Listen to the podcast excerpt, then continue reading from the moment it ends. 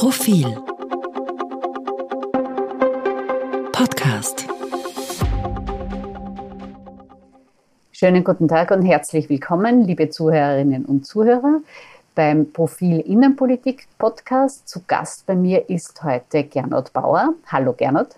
Hallo Eva. Mein Name ist Eva Linsinger und ich bin stellvertretende Chefredakteurin und rede heute mit Gernot Bauer unter anderem über die Wendungen in der Sicherheitspolitik. Gernot, Finnland und Schweden haben einen Antrag auf Beitritt zur NATO gestellt. Was wird es dann für Österreichs, Österreichs Neutralität, Österreichs Sicherheitspolitik bedeuten? real gar nichts. Und das ist ja schon etwas Bedeutendes. Also, dass jetzt Schweden und Finnland gemeinsam den Antrag auf Mitgliedschaft in der NATO stellen, nachdem sie jahrzehntelang neutral bzw. bündnisfrei waren, ist ja schon eine Zäsur in diesem Bündnis. Also da kann man, man soll nicht übertreiben, aber man kann schon von einer historischen Entscheidung dieser zwei skandinavischen Ländern sprechen. Und umso interessanter ist, dass unsere Regierung aus dem Ganzen eben keine Schlüsse zieht. Also eigentlich sollten jetzt Diskussionen starten, gerungen werden um Positionen, was für Österreich jetzt das äh, zweckmäßigste wäre angesichts des Krieges und angesichts des, der Aufgabe de facto der Neutralität von Schweden und Finnland. Und was tun wir? Wir lehnen uns zurück und sagen vom Bundeskanzler abwärts, nein, das interessiert uns nicht, da gibt es gar nichts zu diskutieren. Das größte Argument, das ja immer vorgebracht wird, jetzt auch vom Bundeskanzler abwärts, dass die überwältigende Mehrheit der Österreicherinnen und Österreicher ja total Anhänger der Neutralität ist und total gegen den NATO-Beitritt sind. Das stimmt jetzt natürlich. Es gibt in allen Umfragen, die wir kennen, da eine Mehrheit dafür. Die Frage ist denn nur, ob das auch so bleiben muss, ob man denn nicht eine Diskussion führen könnte. Wahrscheinlich wären Anfang der 90er Jahre auch nicht die Zweidrittelmehrheit für einen EU-Beitritt gewesen, sondern eher weniger und ob man nicht dafür werben könnte.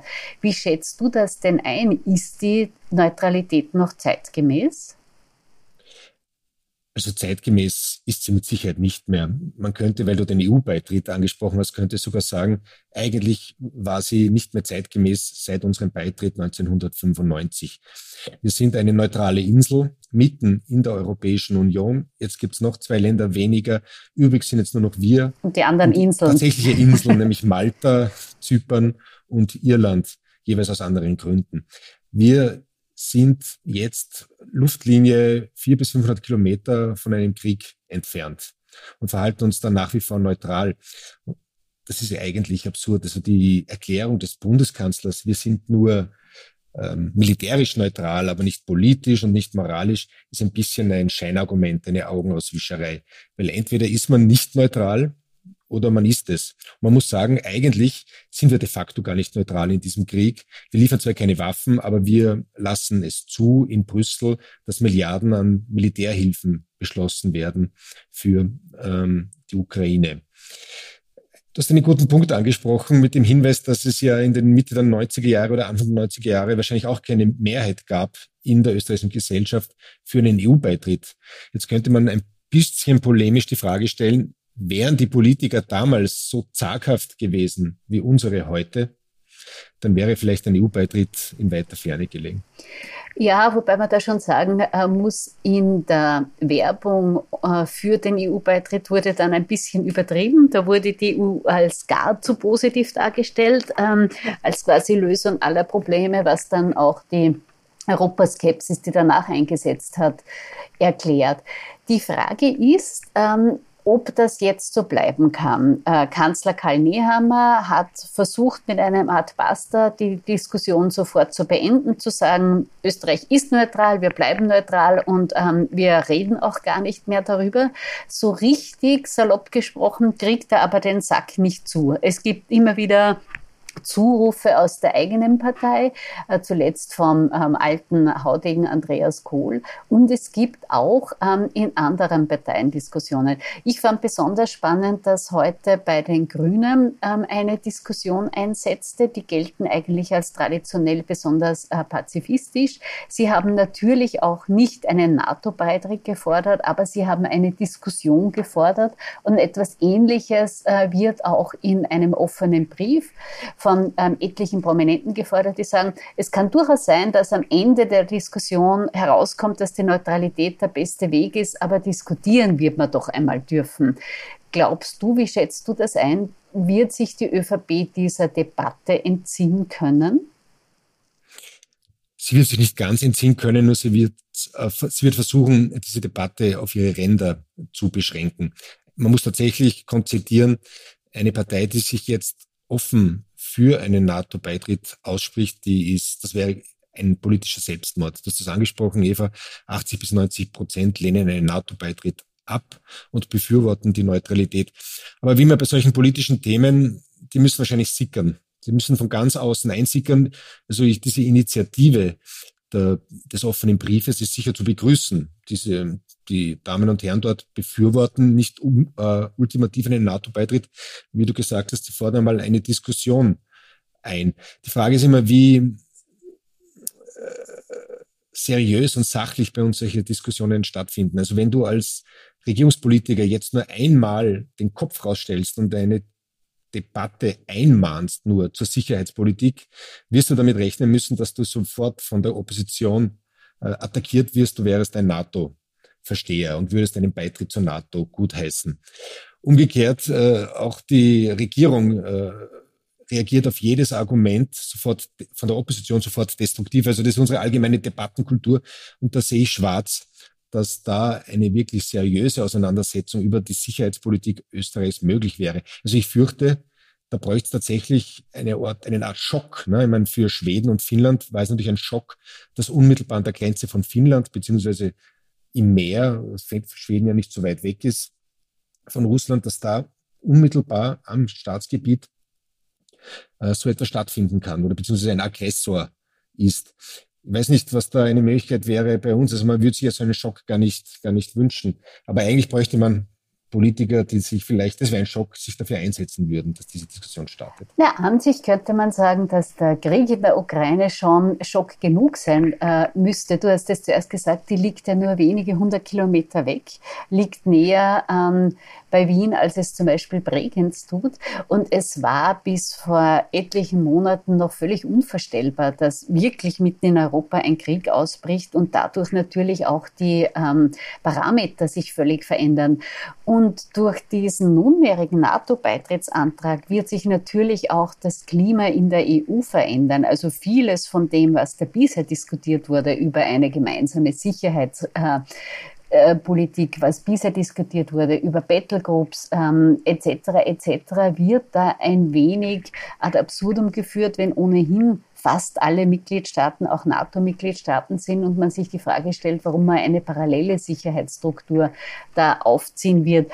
Ich bin neugierig, ich bedauere vor allem, ähm, dass so gar nicht versucht wird, die Diskussion in die Höhe zu treiben. Und da gäbe es jetzt alle möglichen Varianten, die die Regierung tun könnte. Man könnte Enqueten veranstalten. Man muss ja nicht gleich äh, eine Richtung vorgeben, aber ich finde es einfach schade, dass da die Diskussion so verweigert wird.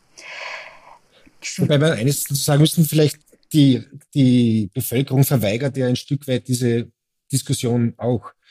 Wir sprechen wieder darüber, dass die Neutralität schon auch ein Mythos ist und dass die meisten Österreicher tatsächlich glauben, dass sie uns beschützt hat äh, im Kalten Krieg. So ist das vielleicht nicht, weil man könnte auch sogar wirklich ein, ein, ein Szenario aufstellen, dass das einzige Land in der Nähe der Ukraine, das nicht zur NATO gehört, Österreich ist und eigentlich sich damit für ein Angriffsziel für äh, Raketen sogar eignen würde, weil wenn Österreich angegriffen wird, gibt es keinen Bündnisfall. Man müsste die NATO nicht gleich reagieren. Und vielleicht noch ein Hinweis die Neutralität der Schweiz, mit der wir uns ja vergleichen, und wir haben sie ja nach Schweizer Vorbild, ist etwas Militärisches. Also die Schweiz versteht ihre Neutralität militärisch. Und bei uns wird die Neutralität sehr oft als pazifistische Maßnahme verstanden, dass sie quasi ein Werkzeug ist, um den Frieden zu erhalten. In Wahrheit ist sie aber ein Werkzeug, wenn der Krieg vor der Haustür steht.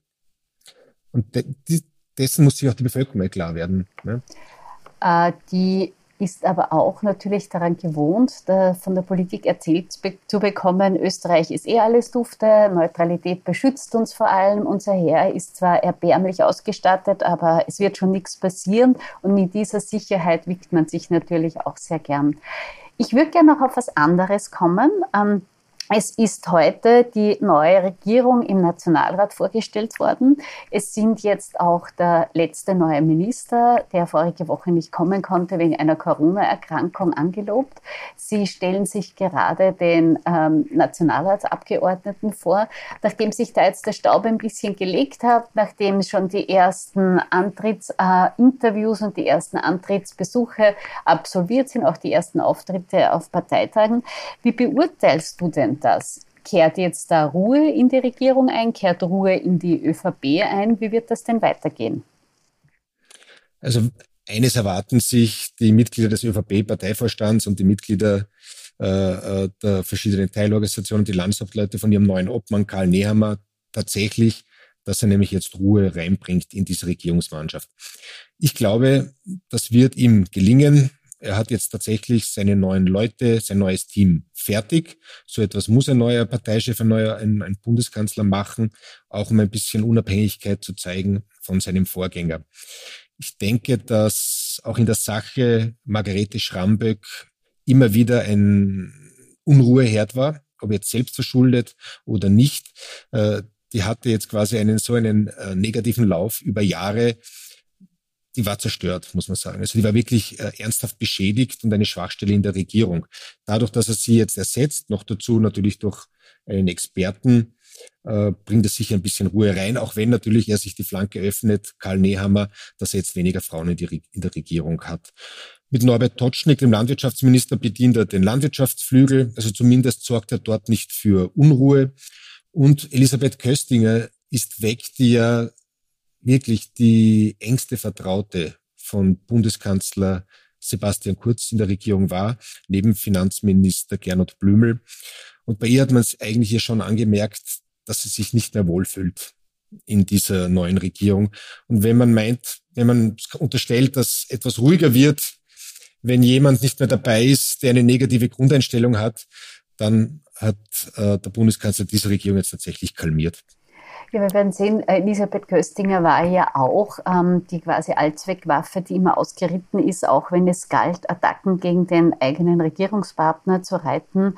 Wir werden da sehen, ob sie das Ganze in ein ruhigeres Fahrwasser bringt. Ähm, ich bin auf jeden Fall sehr gespannt, auch auf die Nachwehen des Parteitags. Wir werden, das fehlt jetzt noch, liebe Zuhörerinnen und Zuhörer, natürlich auch im kommenden Profil berichten über Debatten wie Neutralität, über Debatten äh, wie NATO und noch etliches andere mehr. Falls Sie zwischendurch bis zur nächsten Ausgabe sich informieren wollen und auch unterhalten werden wollen, schauen Sie doch manchmal auf Profil.at. Zum Beispiel Gernot Bauer, der gerade bei uns sitzt, schreibt dort eine sehr unterhaltsame Kolumne, die heißt Bauer sucht Politik. Was ist denn der Inhalt der neuesten Kolumne, Gernot?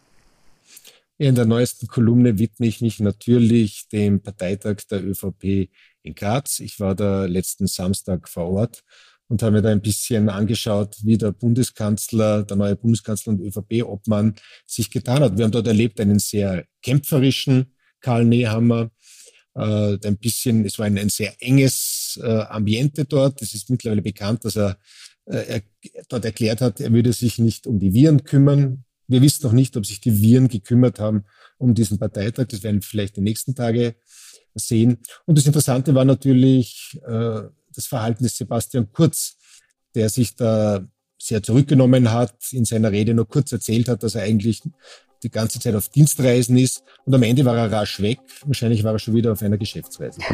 Jedenfalls war dieser Abgang nachgerade unspektakulär. Wir waren ja beide dort und sind beide zu dem Schluss gekommen, no, von all dem, was da hineingeheimnist wurde, wie einen großen Abgang Sebastian Kurz haben wird, wie sehr vielleicht sogar seinem Nachfolger als ÖVP-Obmann Karl Nehammer den Staat vermasseln wird, da ist genau gar nichts übergeblieben.